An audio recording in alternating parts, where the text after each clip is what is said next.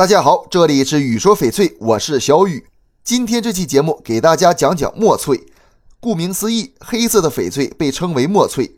和其他颜色鲜艳、晶莹剔透的翡翠比起来，墨翠真的不太起眼。但是优质的墨翠表面非常光滑，质地十分细腻。国人使用玉石的历史虽然很悠久，但是直到二十一世纪，墨翠才开始在国内流行开来。在缅甸。墨翠有一个浪漫的名字，情人的影子。墨翠讲究面光要黑，透水要绿。乍一看，表面颜色是黑色的，越是优质的墨翠颜色越黑，而且看起来油亮光滑。但是打灯看或者在阳光下观察，就会发现墨翠会透出鲜亮的绿色，其实就是绿色的翡翠颜色太深，因此表面呈现出黑色。即使是最优质的墨翠，也不会像其他颜色的翡翠一样呈现出透明的效果。但是这不代表墨翠没有透明度，我们必须在强光下观察，才能正确分辨墨翠的品质。墨翠也会出现颜色不纯正的情况。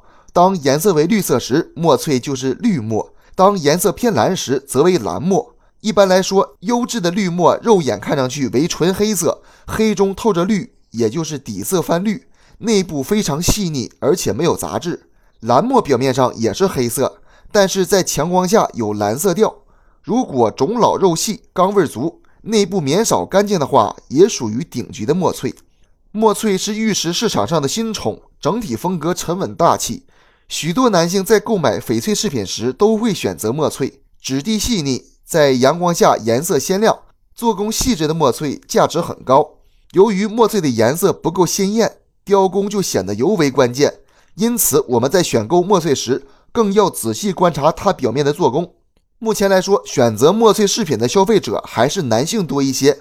龙牌是很经典的墨翠题材之一，观音风格沉稳大气，题材也非常适合女性，也可以选择墨翠吊坠。如果想改变一下自己的风格，那不妨给自己入手一件墨翠饰品。这期节目就给大家讲到这里了，喜欢我的可以下方关注，咱们下期节目见。